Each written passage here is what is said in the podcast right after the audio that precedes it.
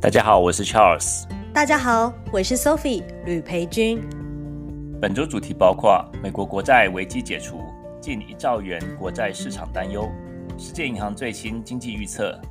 美国证交会起诉 Coinbase；PGA 和 Live 合并，体育洗白吗？欢迎收听本周六月七号的一口财经维他命，在每周三播出。欢迎订阅分享一口经济学的 Podcast 或 Spotify，或加入脸书同名社团，让你每天更聪明，思考更理性。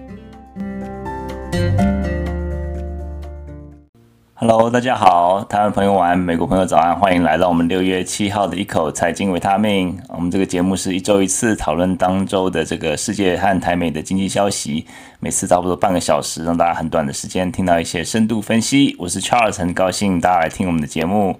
Hello，Sophie Sophie。Hello Charles 老师，底下的听众朋友，大家晚安跟早安。Hello Hello，呀，yeah，这首真的是一个怀旧的歌曲啊。There she goes，这个是一个呃，我应该是大学的时候，应该呃，还蛮喜欢的一首歌。我也超喜欢。好呀，今天就是。对，哎，真的是这个突然的发思古之幽情啊。这也没有这个最近到这么老啦，还 OK 啦。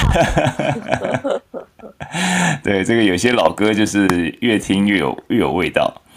那啊、这个最近这个呃，这个国债上限呢，突然好像上礼拜呃，这个吵吵闹闹，哎，好像突然礼拜一来了，好像这个新闻从突然从新闻的这个焦点中消失了，好像这个好像啊、呃、没有发生过一样。那这个台湾不知道有没有在，好像也是关注度突然降低了，是不是？对，关注度就没那么高，就我们有别的要来关心的事情。真的。好，那最近台湾有没有什么呀？因为我们台湾的那个就是。怎么讲？媒体生态就是很浅碟啊。我们就是有什么事情就一窝蜂报什么事情。我们像前阵子就是呃，Avida 执行长黄仁勋 Jensen 来台湾，就变成黄仁勋旋风。那这几天的大事可能 maybe 就是台积电的股东会吧，然后还有就是联准会要不要升息这件事情。等一下我们国债讲完，可能可以请 Charles 老师来聊一下，因为像美国联准会跟台湾的经济其实有一个六月难关，因为联准会的难关是因为下周他们就要召开利率会议嘛。那相对于过去几次，其实在升息还有暂停升息之间，就变得这次变得很 tricky。那有支持继续升息或者是暂停升息的都有。那对台湾而言，联准会升息，呃，其实影响。应该是比较小的，那比较要重视的，而且比较麻烦的，应该是中国还有两澳两岸经贸问题。这个等一下再来请 Charles 老师来跟我们一起聊一聊。不过我们今天还是想要问一下 Charles 老师，因为其实我们的房间过去这几个月以来都一直在呃关注这个国债的议题哦。那其实我们国债的议题，我们都知道，它一定不会让它爆。那在这个危机解除之后，市场就预估会有将近一兆的新美国国债抵达市场哦。那这个对于美国国债的市场会造成什么样的影响呢？对，这个当铺又开始开张了，就是美国国债，这个我们大概。讲了差不多有好几个月吧，然后后来到呃这前几个礼拜就是密密集的关注，那现在当然是周六啊，拜登就是签署这个法案了，所以说这个就是呃暂时危机解除，至少接下来两年应该就不会啊再听到这个题目，因为这个这个它是它这个法案是是 good for two years。那当然就是这个呃国债上限的这个辩论告一个段落之后呢，可是并不是说就此结束啊，因为就是说它的这个啊最后协商结果是允许财政部呃发行新的公债来满足履行政府的义务。那这个法案这次呃这个蛮特别的一个一个啊一个一个他他讲的一个一个 language 就很特别，就是说他没有。明确规定的国债上限，因为过去就说国债上限就说哦，那从三十一兆变成三十一点四兆，或者说提高到三十三兆，就是有一个天花板，有一个 ceiling。那现在就是说。他们就是并没有说接下来的现在的国债的上限是三十一点四兆，他并没有说哦现在是啊会提高到三十三兆或多少，他是说呃这个法案是允许财政部发行公债来履行义务，但是他在啊这个接下来两年总支出有所限制，所以说就等于是有点像两边的协商的最后的结果。那这个好处就是说让。这个啊，财政部就是有稍微有一点点这个比较多的工具，或者或者说他们就是比较比较多的一些方法来看怎么样来达到这个满足这个市场的需求。那也就是说，接下来投资者就开始运。准备迎接超过呃超过一兆元的国国库券 涌入了，那这个可能就是会影响一波新的呃这个金融市场新的一波的这个波动了。那会为什么会造成一个波动呢？就是说，因为美国国债就是啊、就是他们他们就是去透过发发行这种短期或者长期债券，那这些啊、短期或长期债券就是说一下子会供需失衡，在短期内就是涌入这么多的这么多的供给，那会让这个国债的这个啊、价格下跌。那国债的价格跟殖利率是反比嘛，所以说一下子涌入这么多国债的时候，会让瞬间让这个啊短期利率会提高，也会提高这个借贷成本。那这个其实每天我们看这个市场里面就数兆的美金的交易，就是说这个一定会在市场里面引起震动嘛。那在二零一九年就是有类似的情况，就是一下子涌入太多的国债，然后就是造造成这个殖利率上啊飙升。那那时候就是联准会还要进行干预这样子，那就是说。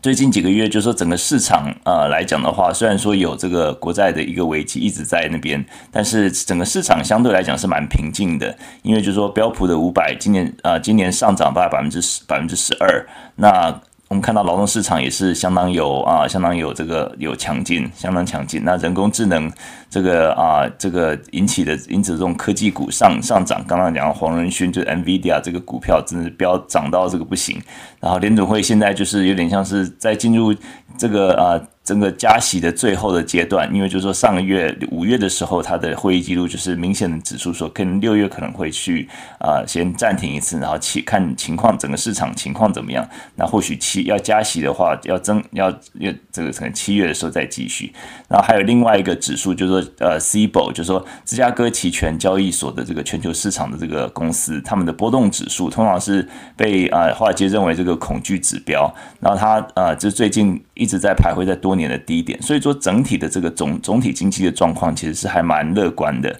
那这个时候，这个消息可能就是会是一个嗯，会是一个重磅，因为啊、你知道，大家这个当国债殖利率上升的时候，它的效果基本上就是跟央行升息的效果是一样的，就它会抑制经济成长的效果。我们来看看一些数字，这两年期的这个国债殖利率的啊，礼拜二它收在四点呃四点五二。它比起上一个月前就是涨了大概百分之一，零点八个百分点。那十年期的国债收益率是现在是收在三点七，那这些都是跟着啊，像是我们的车贷啊、房贷都是亦步亦趋的。所以说现在这个财政部在强，在他们现在的目前的这个难关，就是要赶快把赶快把国债发出去，赶快钱已经不够，他们都他们的金库已经不够了，因为就是说啊，除了这个。之前国债的这个辩论之外，就是今年的这个税收也是不如预期啊，因为就是说很多像尤其是加州，加州方面，加州就是因为就是啊、去年年底的时候的这个啊、大雨狂狂风暴雨呢，就是很多让很多他们的这个税收的呃允许被允许这个往后延往后推延到，因为因为一般来讲就是美国的报税季节是四月嘛，那现在他们可以推推迟到十月，所以说他们的税收就是低于预期这样子，那就是所以说就是可能就多重的因因素造成他们现在必须要快速补充金库。那如果说在这样大量这个大水漫漫灌的这些啊国债这个发行到市场之后呢，那很有可能就会看到殖利率开始快速上升。那如果说这个因为因为殖利率快升升的太快，然后如果说联总会又要出手的话，那就感觉就是一个流流入这种头痛医头脚痛医脚这个这个批评了，就像一个一个水球，你这这边压下去，那边又跑上来，然后那边压下去，这边又跑上来这样子。所以说你到底是要啊，你的政策目标到底是在哪里？不过就是就一二零一九年的经验来讲呢，他们面对。标高的这个殖利率，他们就是呃推行了一项这个向银行提供现金的一个工具，那这个然后马上降低利率，那这个就是说，嗯，可能到时候看整个市场怎么样来消化这些多的差差不多一兆元的这个国债吧。那接下来几个月的短期国债殖利率，我觉得是应该值得观察重点啊，那就是继续观察，希望就是说不要市场不要造成太大的一个反应。不过殖利率继续升高是一定的，这个是一个嗯这个经济的必然吧。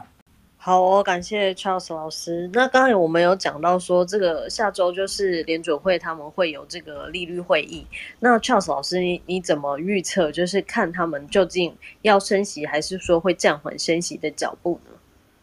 我觉得应该会呃 skip 一次，就是说他们应该是这先呃先就是不升息一个月，因为接下来因为前几次十连续十次的这个利率会议都是不断的升息嘛，有时候升两码，有时候升一码。那现在看起来的情况就是说，呃，美国的这个嗯呃房呃一开始好像是这个房仲业是受到很大的打击，因为这个就是比较利率敏感的行业嘛。但是现在哎，就是从啊、我们看到二月跟三月的这个呃房这个房屋的这个指数好像又回升，就是止跌回升了。然后啊、再加上这个劳劳动市场看起来也是没有被打趴，所以说就是呃如果说联准会想要用升息来让这个经济降温的这个目目标呢，好像。并没有办法，呃，这个很很有效的达到。那如果这样子的情况下，你还是要继续升息的话，那是不是会把这个经济，会把这个机制把它把它弄弄坏呢？或者说，这个到底是不是它之间的关系？就说，你升息是不是一定的啊、必然的，就是会造成这个经济的这个啊、减缓？那所以说，这个这个关系，就是说，联准会是会是希望他们能够多一点时间，让这个市场来吸收这些资讯，然后让然后再再来观察这些资料点。所以目前呃，市场认为说。我自己也比较认为说，可能下礼拜就是他们会暂停升息一次，然后接下来看七月的时候再来看看，因为目前还有还有很多数据，尤其是上半年的这些数据出来之后，可能他们才能够做一些比较、呃，就下下半年怎么样一个一个对策吧。所以目前的不负责预测是 会不升息。好哦，那我们到时候下个礼拜开房间的时候，我们再来看看是不是真的如 Charles 老师所预测的，就是先暂缓升息。那其实对台湾而言，就是联准会六月。要不要升息，或者是会不会暂缓脚步？其实影响已经不会太大了，因为我们可以看到，我们就是央行的部分啊，在升息的机会都已经比较低一点。那原因就是因为国内的经济真的是走弱哦，第一季甚至出现二点八七的这个衰退，那全年的 GDP 也就是经济成长率预测值呢是掉到百分之二点零四，而且还有可能会再下修哦，因为我们可以看到哦，就是像是呃。这个出口的数字并不是我们想象中的这么好，所以在这个前提之下，可能就不会这么高哦。所以在这个前提之下，真的是有时候感觉真的是也很难做哦。嗯，对啊，对啊，就是台湾的，毕竟台湾是出口啊导向的一个经济嘛，所以说如果说是。呃，中国啊，美国啊，然后欧欧洲整个经济呃预期稍微呃比较转转弱的时候，这连带都会影响啦。就是说这个毕竟就是说呃不太可能只靠内需。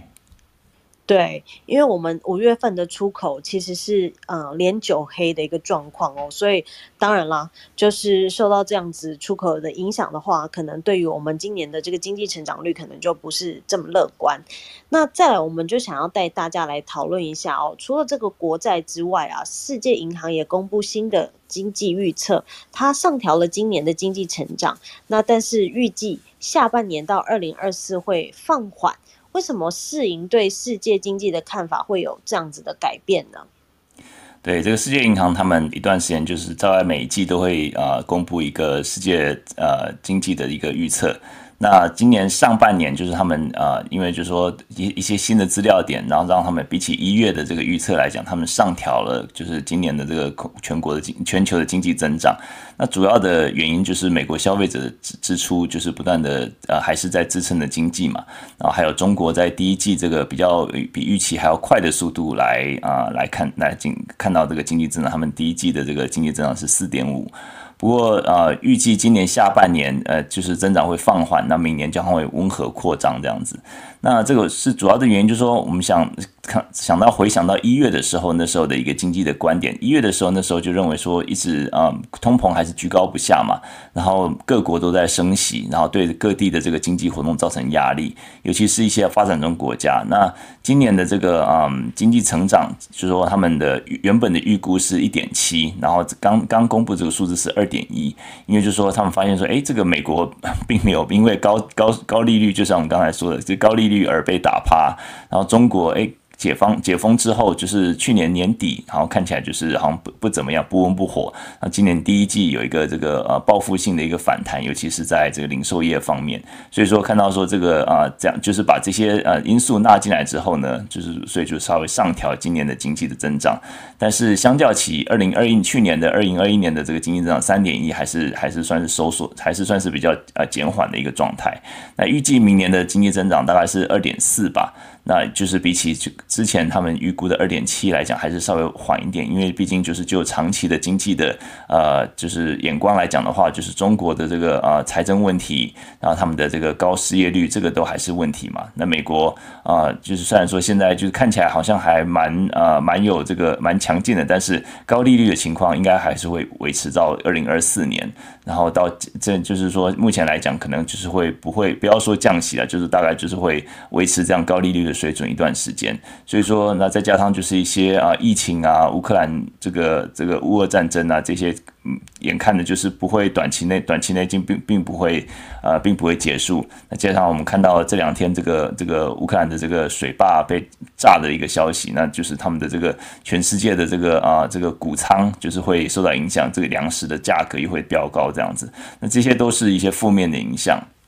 所以我们看到二零二四年啊，长就长久的明明年来讲，还是会一个比较低迷的一个状态了。那就说，嗯，我想就是对于，尤其对于呃，我想对于这个中国啊，还有一些呃低收入或者说在新兴工业化国家来讲，这些都还是目前来讲，看他们的一个数字还是比较暗淡的。因为啊，这除了中国之外的新兴工业化国家，他们的增今年的增长预期其实是呃调低的，是从去年的这个百分之四点一，慢慢会放缓放缓到百分之二点九。那所以说，我们看到啊，就是一些这些国家，他们就是目前就是呃面临的，就是说他们是呃高利率的一个状态。那很多啊国家就是在，尤其是那种比较中低收入户的国中中低收入的国家，他们的。这个债债务其实是一个现在很大的问题。他们啊债务占这个啊 GDP 的比平均比例呢，是在啊在十年前差大概是百分之三十六，大概是三分之一的这个 GDP 拿去付国债。那现在看起来是百分之六十七，是三分之二的啊 GDP 拿去付国债的这个啊支付了。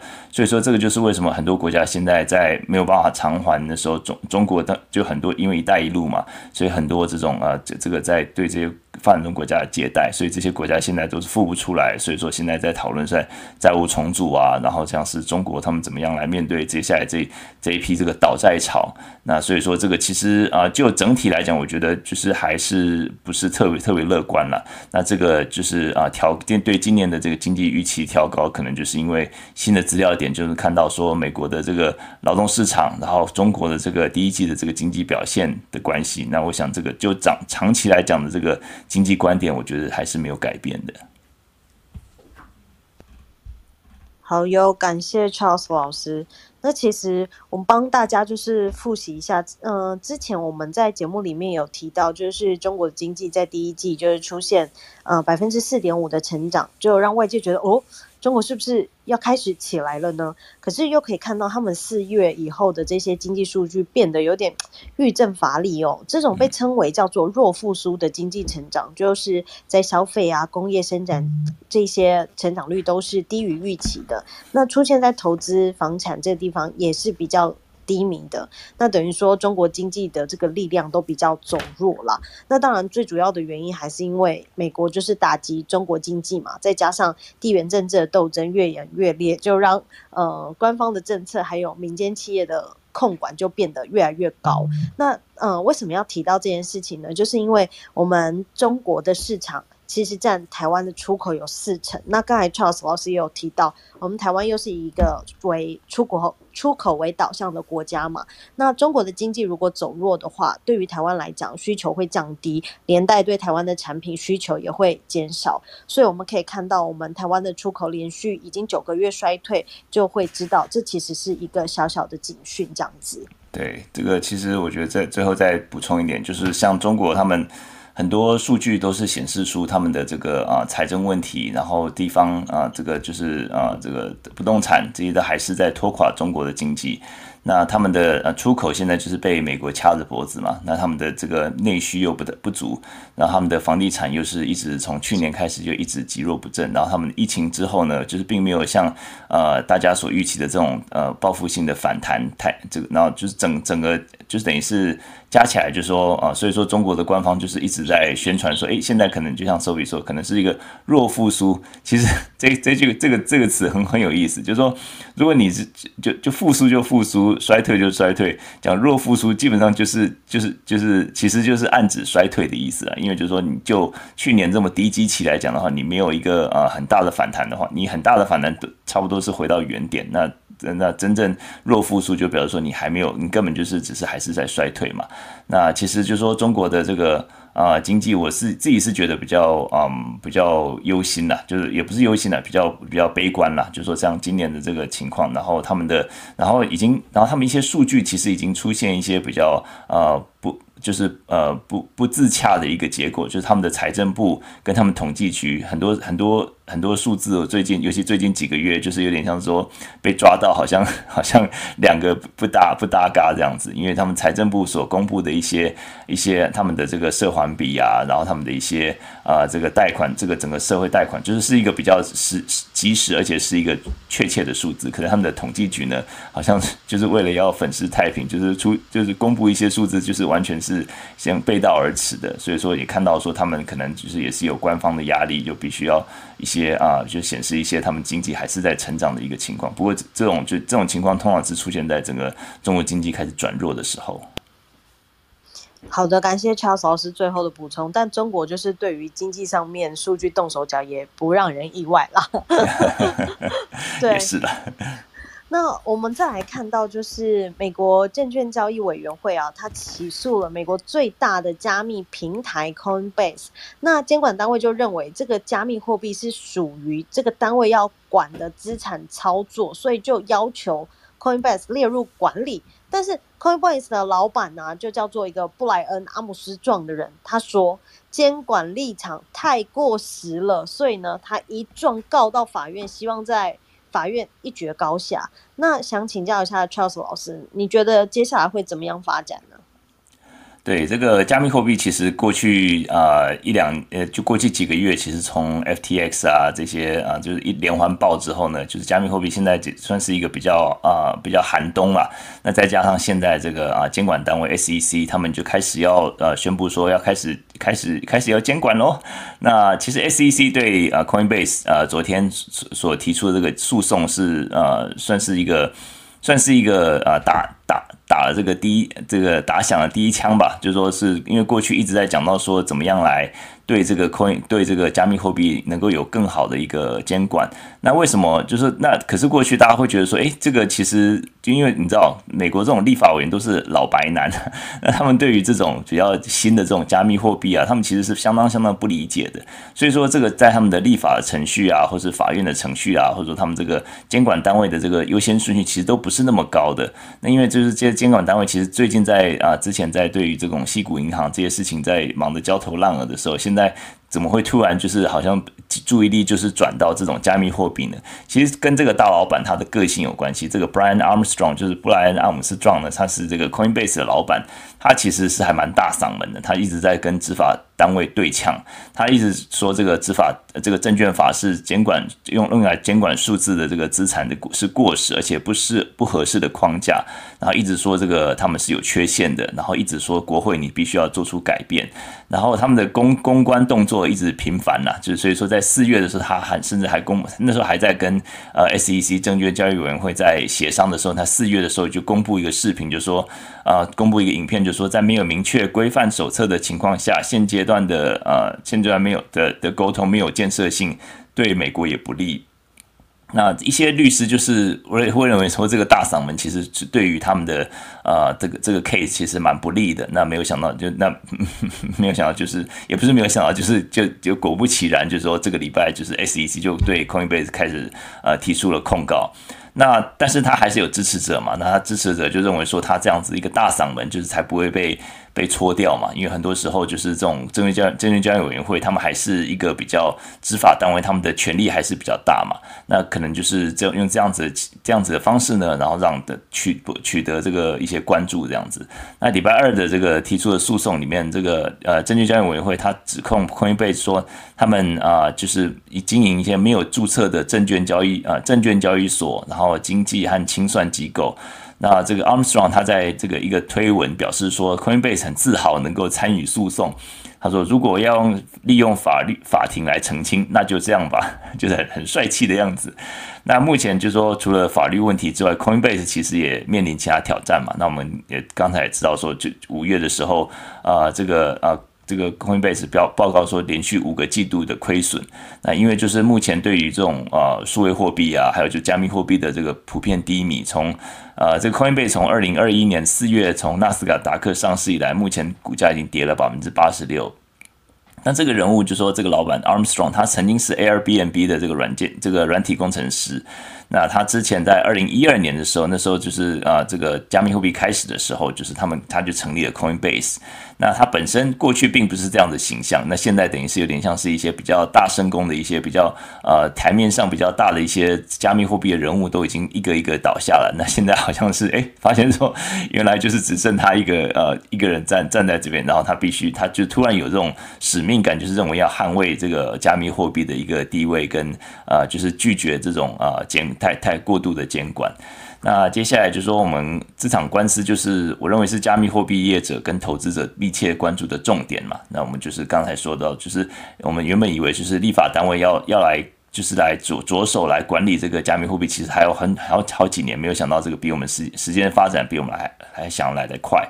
那不管最后结果怎么样，都可能是变成这个啊，美国这种货币史上就极具历史意义的决定之一吧。那我想，就是美国如果说立法之后，也可能就是也应该就会变成很多世界上其他国家会跟跟着仿效的一个一个一个啊一个模式吧。那这个也是迫使呃法院和立法单位做出一些应应的措施了。那我认为是对我对这个结果是算是正面看待吧。那当然现在就是看到很多的这个杂音跟呃两边在对呛。那我们看到最后结果，那可能还要在好几个月之后。不过我是对于结果是比较正面的来看待吧。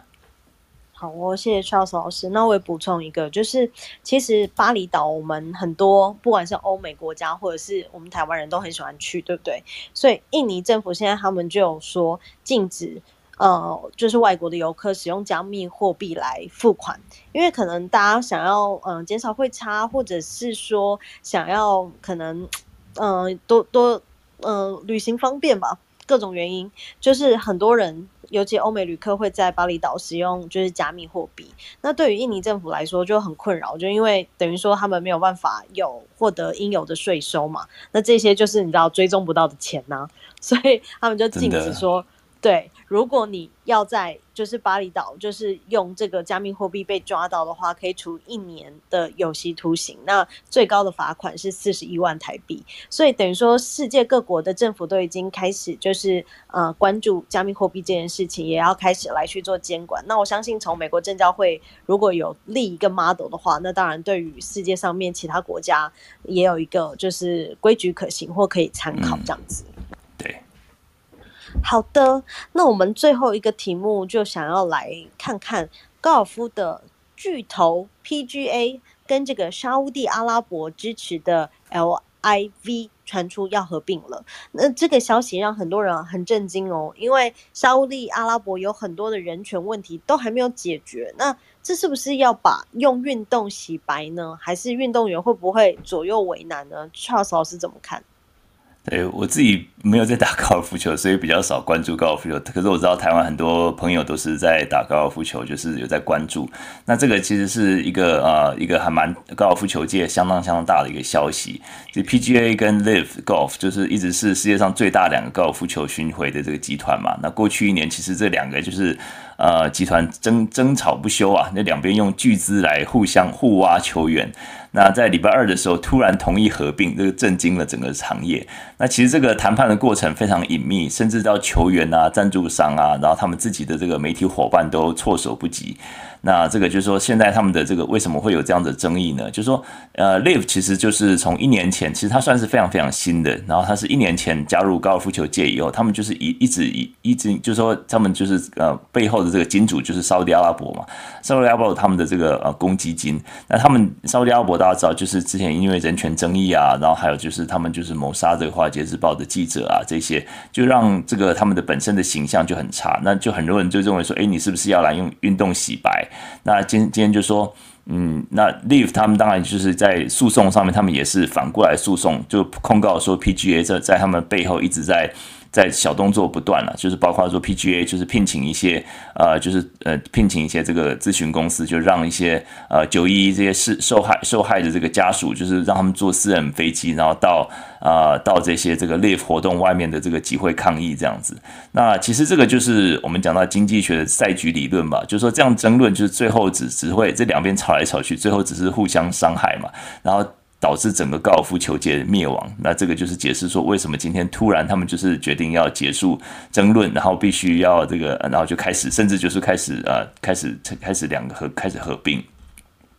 那其实两边都有啊、嗯，就是面临同样的问题啊。如果说争继续争吵不休的话，他们就是不只是诉讼的这个费用很高嘛，那他们的这个公关形象也越来越差，两边互揭长疤，然后就是再加上他们就是互相争夺人才，然后增加成本。那所以说他们就是有目前就是两权两两稍微这个权衡之后呢，发现说，哎，这个其实共同共同发展高尔夫球业其实是一个更好的一个结果。那 Live 它本身有一连串的问题啦，就说他们虽然说资金庞大，但是呃，就是他们呃，这个他们最有名就是说他们是可以这个高支付高额的出场费，然后他们这个奖金也是相当的这个吸引人，然后就是一下子就是把很多这种这这个高尔夫球界的这种巨头都挖过来了，但是他们并没有太多的赞助商，然后他们的电视收视率这个电视收视率其实还蛮低的，然后在高尔夫界的界的这个发展其实算是举步维艰吧，所以说这两边都有这个啊。啊，就是动力来这个来协商，然后最后甚至就是说呃变成一个合作伙伴。